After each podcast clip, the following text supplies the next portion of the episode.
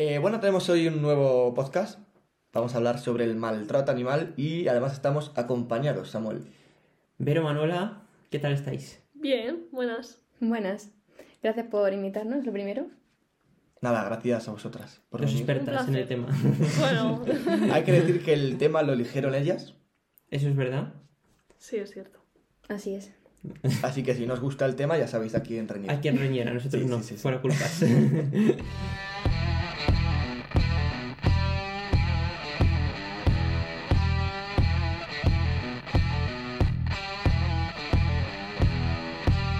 Bienvenidos al podcast en el que te contamos la verdad sin tapujos, el rincón donde toda opinión importa, pero no toda vale. donde la razón y emoción no son polos opuestos, Donde ser rebelde significa ser responsable.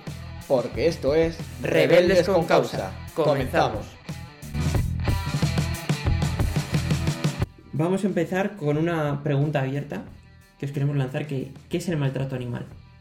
Bueno, el maltrato animal es aquella acción o u omisión de agredir o sea, hacer sufrir a un animal. De forma intencionada o no. También se puede, puede darse por una falta de un poco de, de ignorancia sobre lo que requiere y lo que tiene las necesidades que tienes que cubrir de ese animal. Lo que se llama negligencia, vamos, que, que por, por saberlo o no saberlo sigue siendo negligencia. Se lo han traído preparado. Se nota, se nota. o eso son, o controlan mucho el tema. Puede, ser, también. Vale, eh, vamos a meternos ya en materia, si queréis. Abrimos el primer melón. Eh, ¿Deben tener los animales los mismos derechos que un hombre?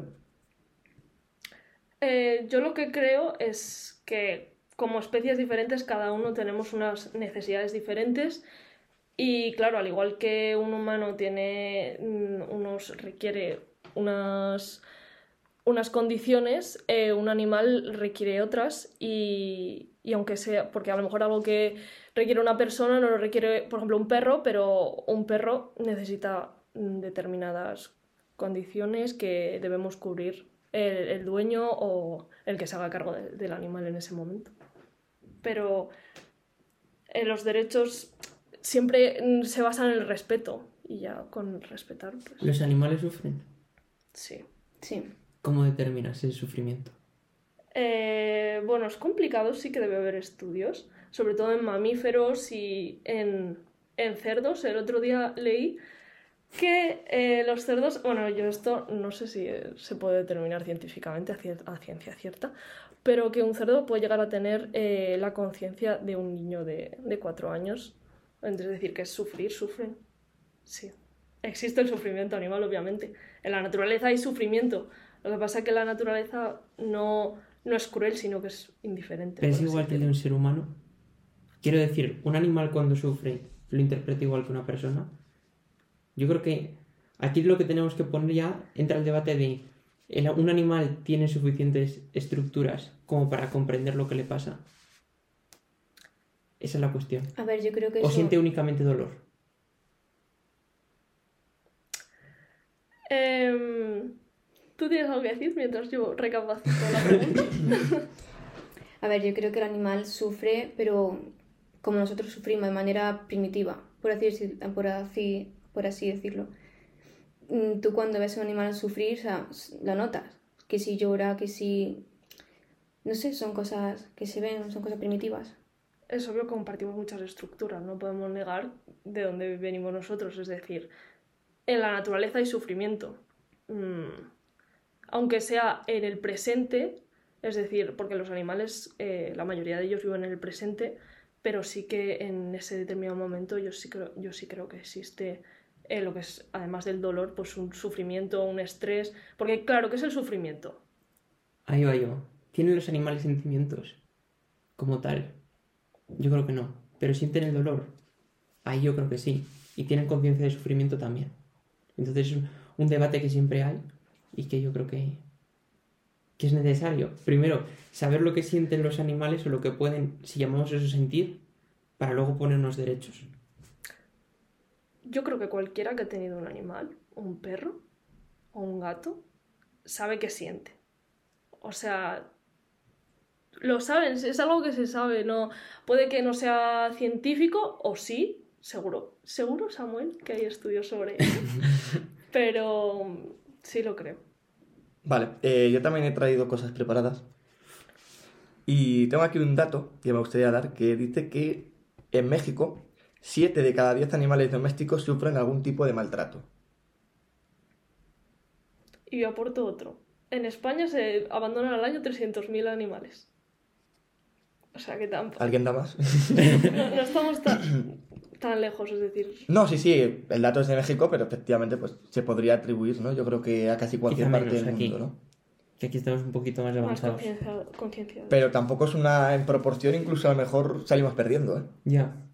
Luego es curioso, siempre cuando la gente se va de vacaciones, siempre suele ser el típico regalito de Navidad del niño que quiere el perro y luego en Navidad aparecen, en vacaciones de verano aparecen los, todas las carreteras con perros abandonados. Sí. Entonces, también yo creo que aquí entra la conciencia de quién es capaz o quién está preparado para tener un perro o un animal.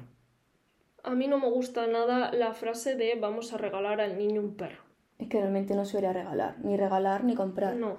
El perro va a ser del adulto y jamás un perro debería estar, o cualquier otro animal, eh, sin super... un niño sin supervisión de un adulto, porque no me parece que esté capacitado para, para cubrir las necesidades que tiene un perro o un gato o lo- cualquier otra mascota.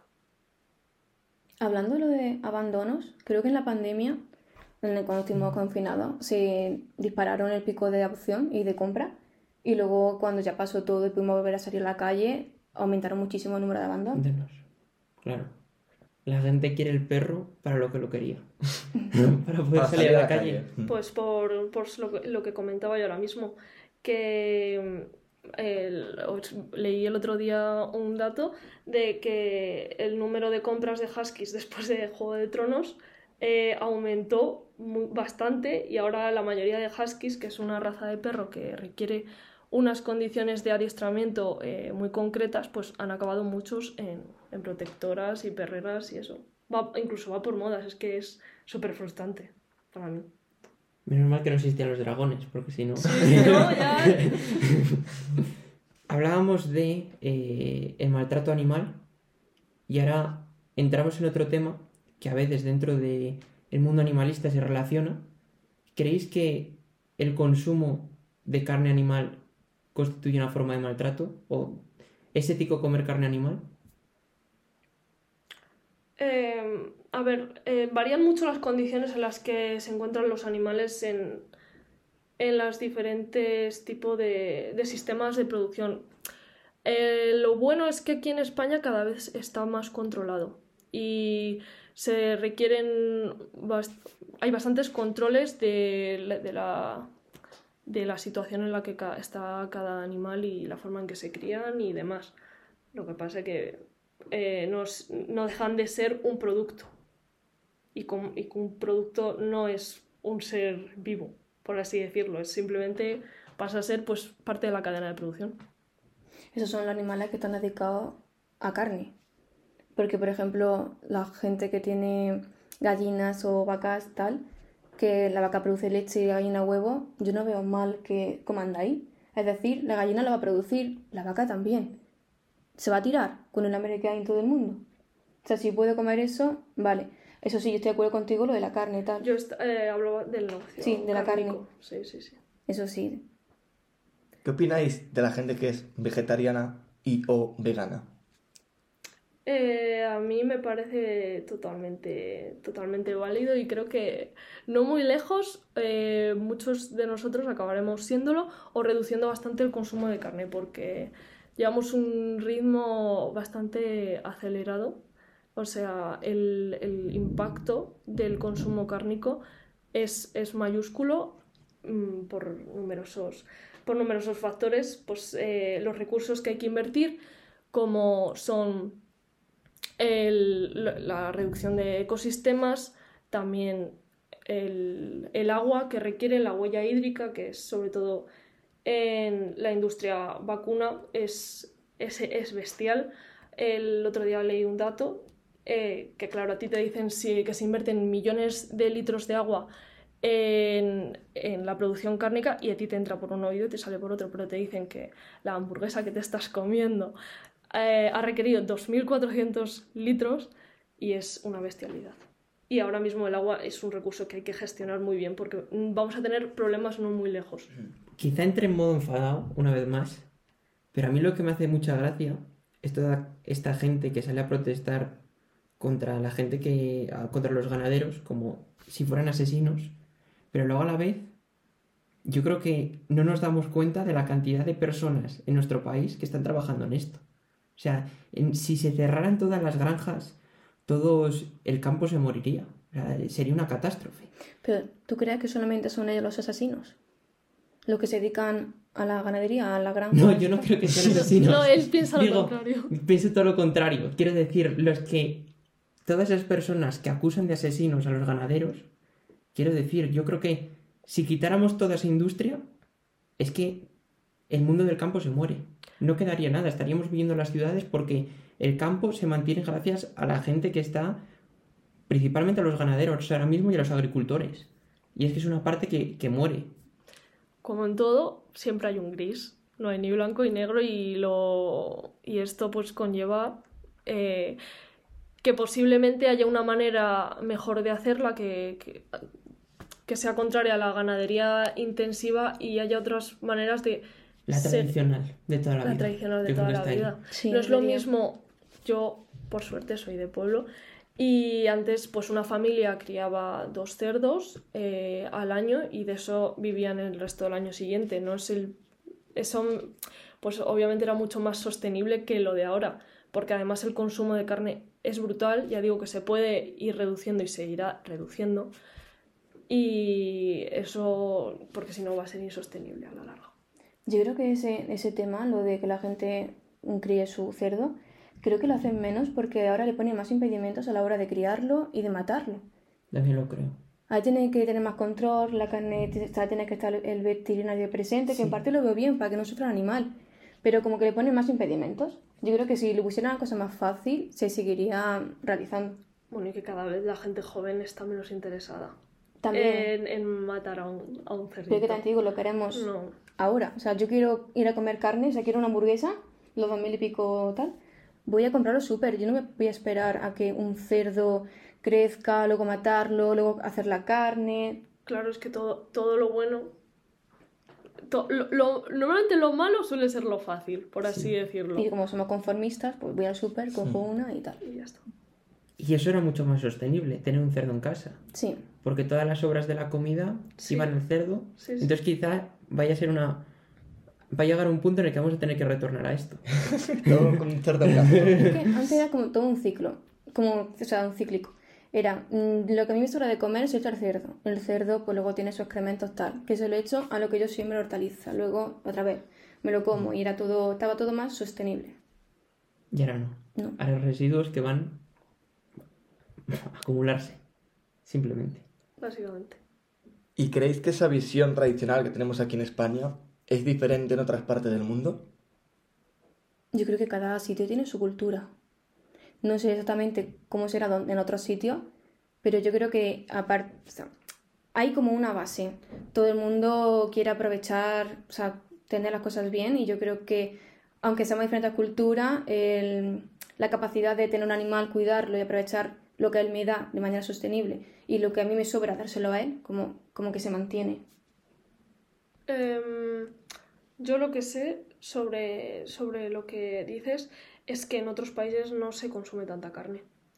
No, no es tan necesario porque en realidad eh, el valor energético de la carne no es tan alto. Es, es verdad que el proteico sí, pero el energético creo que debe ser como un 18% tan solo. Entonces eh, es una carne, o sea, es un alimento de bajo rendimiento. En otros países no ven tan necesario eh, este gran consumo. Pero consumen pescado, como los asiáticos, y está el problema de la ballena azul y del atún rojo y todas estas Y cosas. de, o la sea que- pesca, y de la Sí. pesca de arrastre y todo lo demás. Sí, sí. Es que Mira, lo que sí que es verdad, que quizá nosotros en Occidente y los asiáticos tampoco lo han tenido, por ejemplo, los inuit, cuando mataban una foca, la daban agua dulce, porque decían que, cuan- que era una forma de compadecerse del animal. que tenía sed porque lo habían sacado del agua antes de matarlo. Y, y es otra forma de, de ver la, la caza, que va a ser otro tema que vamos a tratar, pero también de esa sostenibilidad y la relación con el animal. Del animal me nutre a mí y a la vez yo agradezco al animal que me, ha, que me da mi sustento. Sí, esta es una, una visión bastante bonita, además, para lo, para lo feo que tiene que ser verlo, ¿eh? Pero sí, sí. Eh, la caza, ¿vosotros estáis a favor o en contra? Empezando por ahí. Plan, ¿qué sabéis de la caza tal? Yo no soy una experta en el tema, yo es que vengo de familia de cazadores. Yo de hecho he ido con mi padre a cazar. Yo no he matado nada, ni pienso matarlo, la verdad, no soy yo partidaria de eso. Pero el hecho de cazar no lo veo mal, incluso veo peor tener granjas de concentración de animales y tal que ir a cazar. Pero también depende mucho el tipo de caza a la que tú vayas.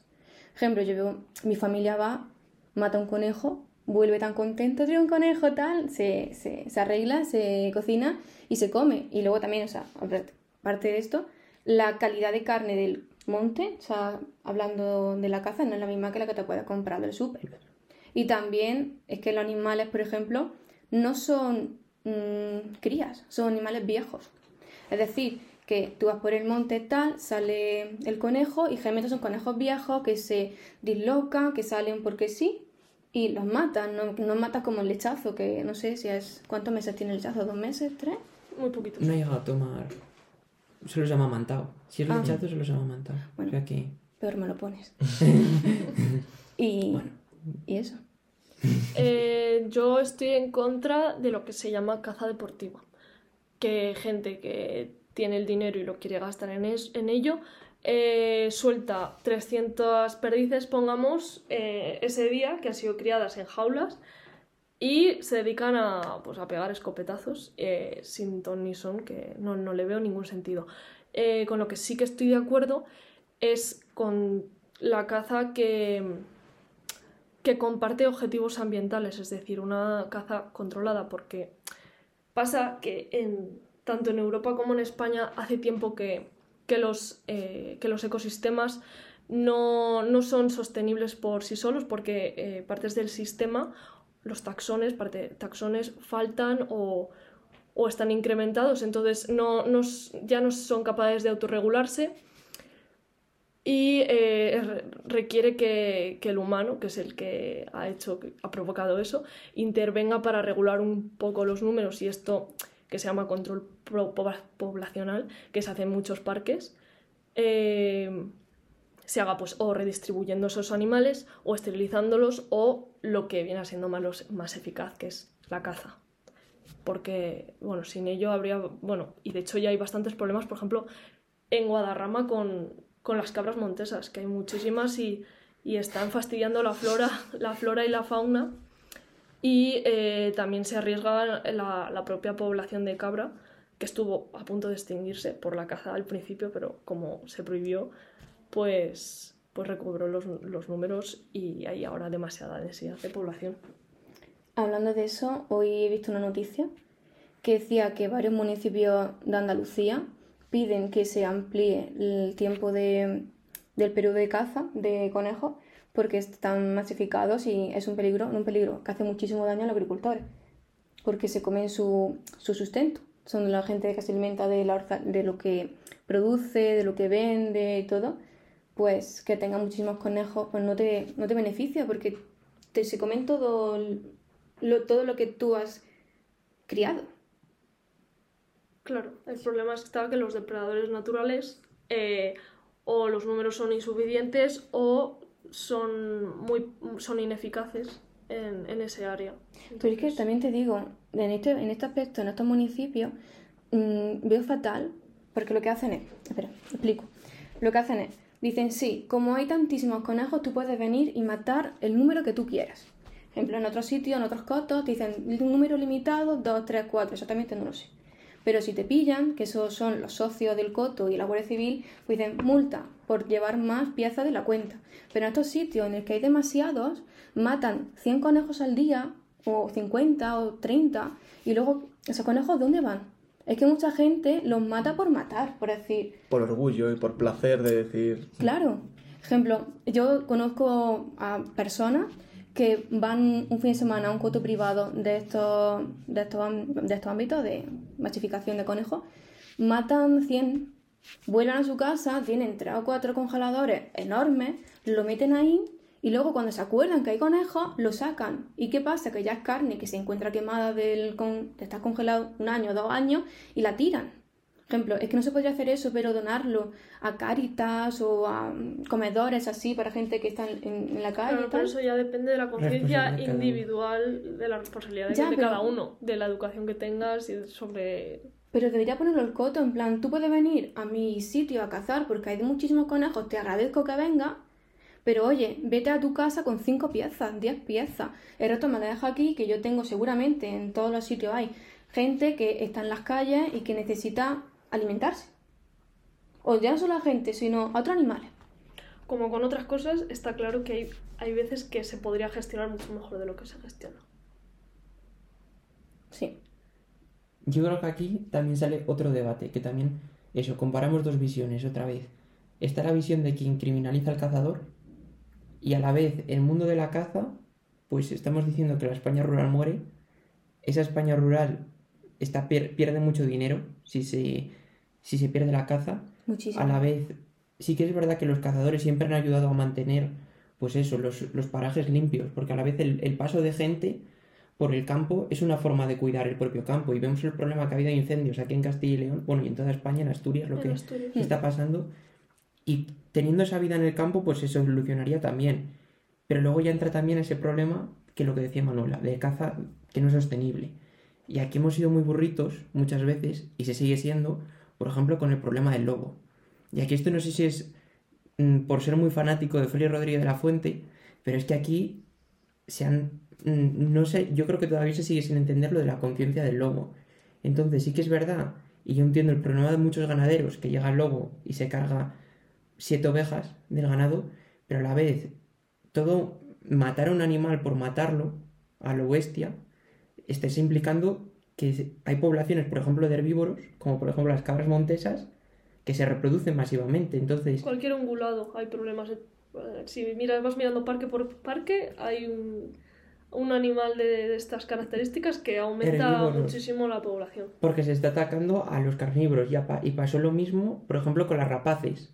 Hace tiempo, hasta que no empezaron las leyes de, de protección animal, en el 70 o por ahí, la gente cogía los huevos de las aves y, hubo un- y decreció mucho la población de, las aves rapaces. Entonces, claro, si tú desnivelas esa población, luego llegan las plagas y tuvieron que introducir un montón de herbicidas y plaguicidas para controlar esto. Cosas que con, por ejemplo, los pájaros podría controlarse las aves perfectamente.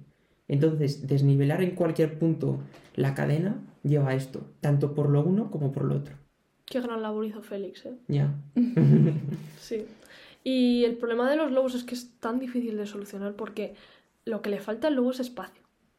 Es espacio. O sea, un lobo se mueve al día una cantidad de kilómetros descomunales. ¿Qué pasa si le quitas kilómetros? Que se va a buscar el alimento donde lo tiene.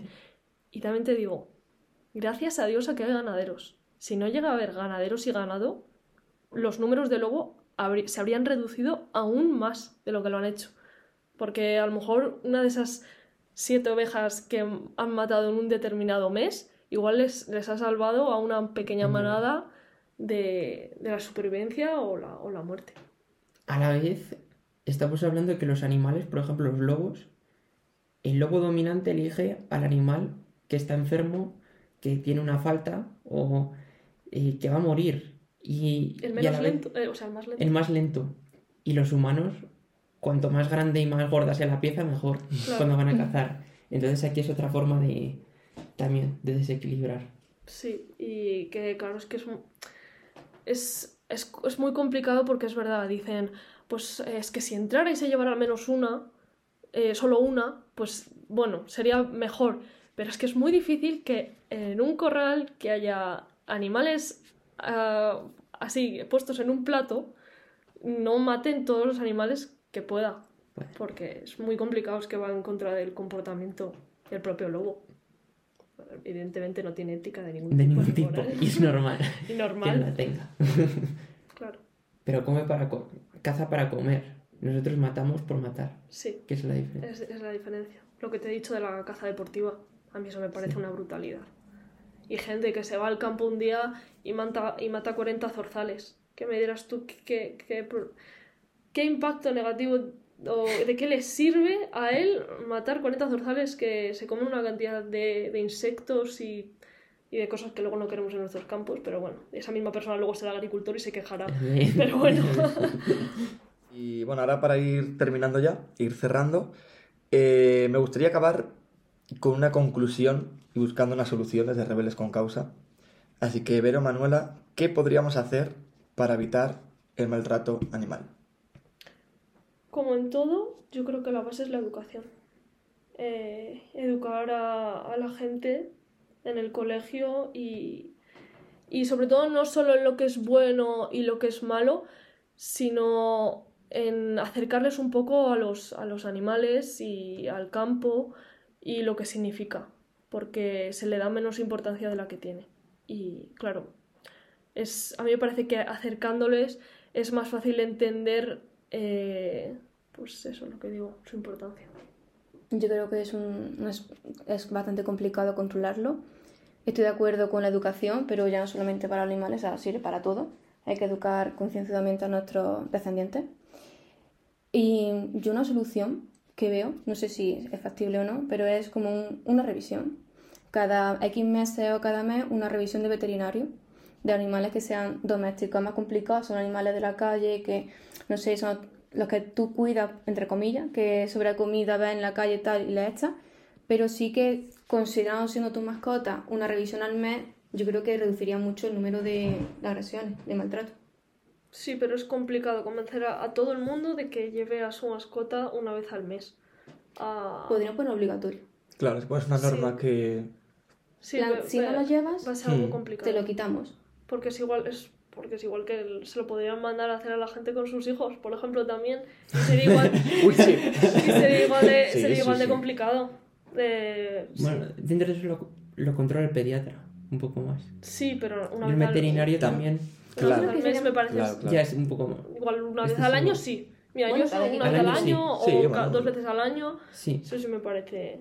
Porque la gente también busca comodidad. Vamos a ver. Hmm. Ya, pero si quieres tener una mascota, quieres tenerla bien cuidada. Entonces, bueno, también te digo, esa gente que quiere tener bien, bien cuidada la mascota, la va a llevar al veterinario y la va a tener bien, que no la va a agredir- no la va a pegar. Y la otra gente, pues ya no. Pero debería hacer un examen. Claro. Ahí sería ir a. Como la ITV en el coche. Básicamente. Es lo mismo. Exactamente. Sí, Es lo mismo. Sí, no me parece. Pero también para tener hijos, ya, para todo ¿eh? en la vida. Claro, hablan ahora de lo de realizar encuestas antes de adquirir una mascota. Eh, Debería. Que a mí, a mí sí me parece bastante, bastante buena idea. Porque si no, si no tienes ni idea además de lo que necesita la mascota que vas a adquirir, pues es como un ejemplo muy claro. Eh, típico niño que le regalan una tortuga. La gente se piensa que la tortuga puede vivir en, el agua ese ahí, en una piscinita de enana, con unas condiciones del agua del grifo y el pienso del, supermercado. Y la verdad es que no, es lo, es lo que piensa la gente, pero realmente requiere unos cuidados muy concretos que además que es un animal exótico. Sí. Bueno, esto, una tortuga o cualquier otro animal. Yo tengo una pregunta. Mm, El otro día leí que mascotas como tal considerados son perros, gatos y hurones. ¿Vosotros creéis se pueden considerar más mascotas? En plan, De hecho, se van a prohibir muchos animales exóticos, eh, adquirir animales exóticos en España. Y, y incluyendo conejos, cobayas. Que un conejo lo consideran, lo, lo consideran exótico, no sé si porque puede llegar a ser, determinadas razas de conejo pueden llegar a ser invasoras, o no, no, no lo sé cómo se sí. determina. Incluso algún loro y así también. He estado leyendo de la magnífica ley de bienestar animal, que es esa, que se aprobó el 28 de marzo, y es una vergüenza. Porque han prohibido. la- lo que saca la ley es una lista de, de eso, de, de animales positivos. Que es, si tú tienes esa mascota, fenomenal. Eso es una mascota. Luego tienes los negativos. Y entran ahí varios tipos de loro. Por ejemplo, los anapornis azules de toda la vida, esos son, son exóticos. Entonces, claro, lo que decían es. Ya pasó con un tipo de tortuga, que no sé cuál es el nombre, pero es una, una tortuga autóctona. Y cuando la prohibieron, que la tuvieran, bueno, las tortugas de tierra ahora las van a prohibir tenerlas, va a ser exótico. Muchos Pero- reptiles. sí. Se van a abandonar.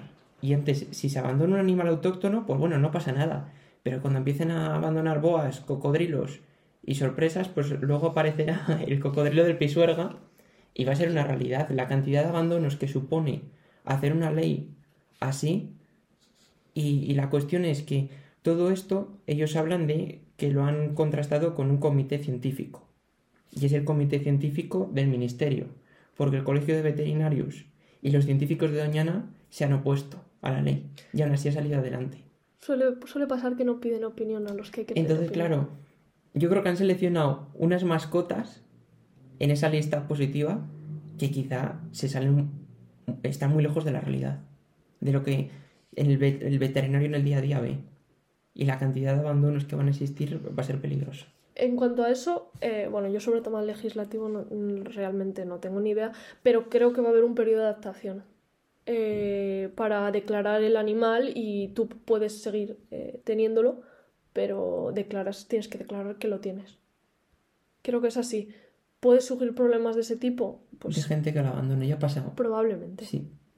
En, en mi pueblo ha pasado, antes no había camaleones de nunca y ahora es raro cuando va- no vas al monte y ves uno. Sí, bueno, y con las tortugas de Florida, que, que la gente los ha ido soltando en, en los ríos y, y en cualquier charca, y claro, es un, es un animal muy invasor. Ya no hay Se come- de señal. Los, los cangrejos americanos eh, se cargaron a la población de cangrejos autóctonos. Y es- ahí, pa- ahí pasó, por ejemplo, que, que sí que se permitía pescar todos los que, sí. los que quisieras. Pero en caso de que tú no quieras una mascota que sea exótica, ¿dónde la llevas? Así, porque yo no lo sé. Eh, ¿Hay un centro de recogida?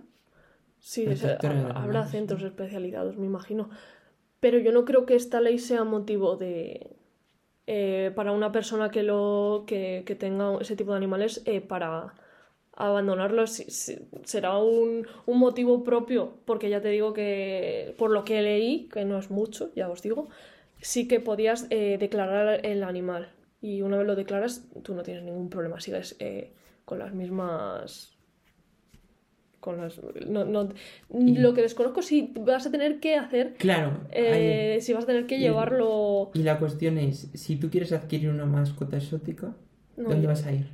creo No puedes. no puedes y Entonces sabes vas al mercado y- negro. y, va- y ahí va a haber un problema con el mercado negro Entonces también otro. Y ahí en el mercado negro. que van a va a dejar animales que ahora mismo están controlados van a dejar de estar controlados Entonces. y eso es un problema Bueno, si ya hay problemas con, con- con el mercado negro tema ahora se han puesto de moda los capibaras y toda la gente tonta que puede permitírselo quiere un capibara y pues pues ahora ahí están intentando controlarlo pero cada- va por modas Ya. si es que y ahora pues es todos los animales que, que no vas a poder adquirir en una tienda eh, pues a lo mejor Los- ¿A dónde vas a ir?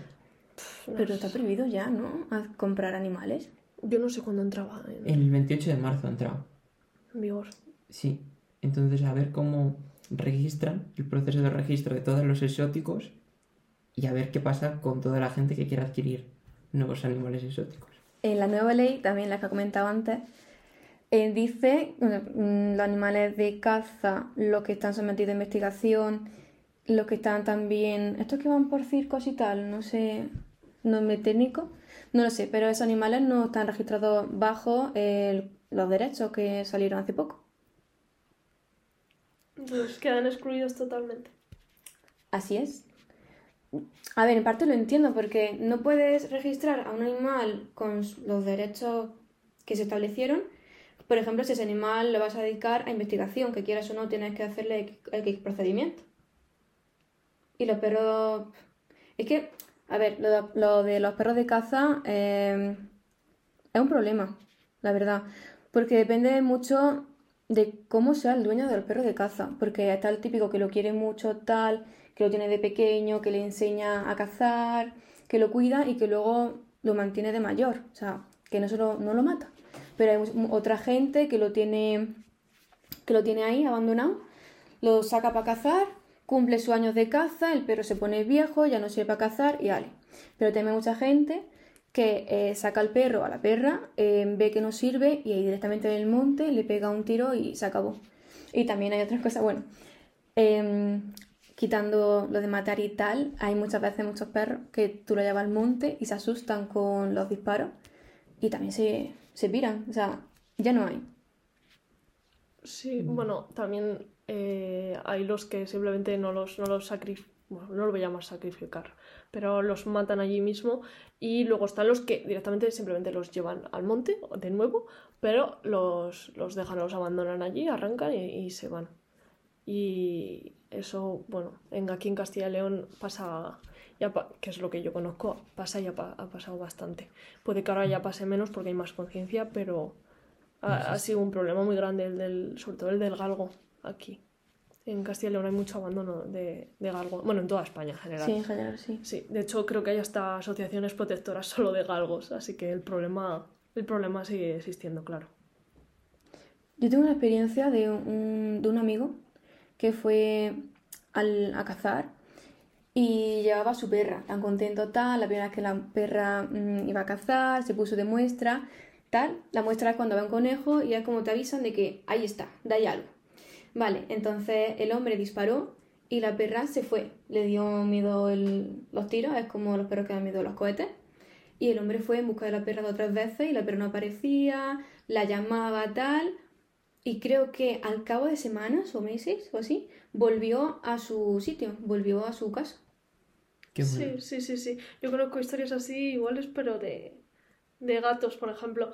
Que esto, otra cosa que se hacía, que se hacía antes y ahora, bueno, igual se sigue haciendo, pero yo creo que se hacía más antes, que era que cuando un animal ya se ponía enfermo o viejo, mm, yo conozco historias de gente que ha llevado a su gato a un pinar eh, bastante lejos, en el pueblo de al lado o más, o más allá, y allí lo deja creyendo que está moribundo, que, no, que allí se va a quedar, y a la semana aparece en casa. Siete vidas. A la semana apa- apa- aparece en casa y eso es, es increíble, o sea, el... No sé, como el, el cariño y el, el amor, ya me voy a poner así un poco sentimental, el amor incondicional que te da un perro, un gato, lo que sea, y luego que lo- la gente lo trate así. A mí me hace mucha gracia toda esta gente que se pone luego muy exquisita con los animales de, de em, experimentación, pero luego ya, cuando llega la pandemia, todos queríamos tener la vacuna cuanto antes y, ya. Y yo creo que todavía no tenemos, si bien es verdad que la tecnología avanza mucho y tenemos la inteligencia artificial, tecnología suficiente para en muchos casos sustituir a esa biología. Y por ejemplo, yendo más allá de la experimentación, pero también en el mismo punto, ahora mismo se están haciendo ya senotrasplantes con cerdos. Entonces, ¿en qué punto vamos a tasar qué es más importante, la vida del animal o la vida humana? No hay que negar el, gran avance médico que se produjo desde que comenzó la experimentación animal. Y, es obvio que cuando un padre o una madre tiene a su hijo enfermo, creo que le da exactamente igual que hayan experimentado con 500 ratas, 30 perros y, y 40 cerdos. Eh, eso luego se deja de lado. Las condiciones en las que viven dichos animales, pues también sería algo que tal vez habría que, que modificar o ir sustituyendo, como tú dices, por un tipo de, mm, de ingeniería médica que, que lo pueda sustituir.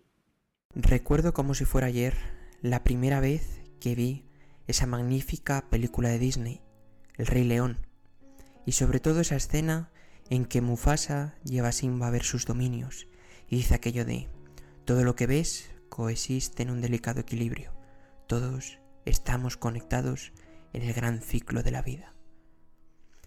El ciclo de la vida no es fantasía, es ciencia, es la ley que rige la naturaleza, una relación trascendental y eterna entre animal, hombre y todos los elementos que habitan la Tierra, una alianza tejida cuidadosamente desde los orígenes del universo, pero también destrozada por la crueldad de la mano humana.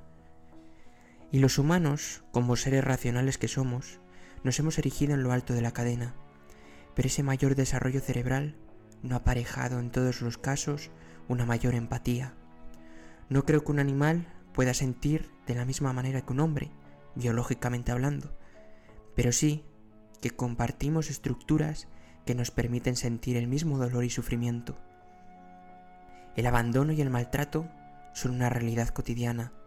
¿Cuántos perros mueren de inanición o a golpes por el mal corazón de sus dueños? Cuestión de clases, como diría don Arturo Pérez Reverte, perros e hijos de perra. Pero la protección a los animales debe hacerse desde la racionalidad científica y el sentido común. La sociedad de hoy desprecia a las gentes del campo y cree que sostenibilidad y crecimiento económico son imposibles, avanzando hacia la miseria y la pobreza como única manera de conservar el planeta. ¿Cuánto tiempo ahorraríamos si en vez de escuchar algunas de las recetas inservibles de ciertos políticos urbanitas que creen tener verdades absolutas, escucháramos a tantos ignorados, científicos, veterinarios y a esos hombres y mujeres sabios que conservan una forma de vida milenaria y conectada con la tierra en muchos de los pueblos que hoy dejan morir abandonados. Unos pueblos donde todavía subsisten muchos cazadores de verdad que cuidan de los entornos naturales y ayudan a la regulación de especies, a los cuales es muy injusto comparar con ciertos mequetrefes con escopeta, que sin entender nada de lo que es el campo y teniendo como único disfrute el matar, se dedican a esquilmar poblaciones para alardear de su pedigrí y su dinero en la cuenta de banco. Queridos amigos, el planeta se muere y muchas especies están en peligro por la destrucción de sus hogares. Como hubiera dicho San Francisco de Asís, mueren nuestros hermanos, el hermano sopardo, la hermana cigüeña negra. Y en el fondo, creo que el ser humano está abocado al volver a esa relación fraterna. La naturaleza siempre vuelve a su curso. La vida se abre paso ante la muerte. Mientras el corazón de la madre tierra siga latiendo, animal y humano, nos seguiremos encontrando hasta que cesemos esta guerra sin tregua, recuperando esa relación sagrada de nuevo, hasta que volvamos a palpitar con el canto del jilguero, el aullido del lobo, la velocidad del azor, la belleza del lince, la majestuosidad de la lechuza, el misticismo del ciervo, el vuelo del halcón, el trote del caballo, el sueño que un día tuvo un hombre rebelde y adelantado su tiempo llamado Félix Rodríguez de la Fuente. Somos rebeldes con causa. Nos escuchamos.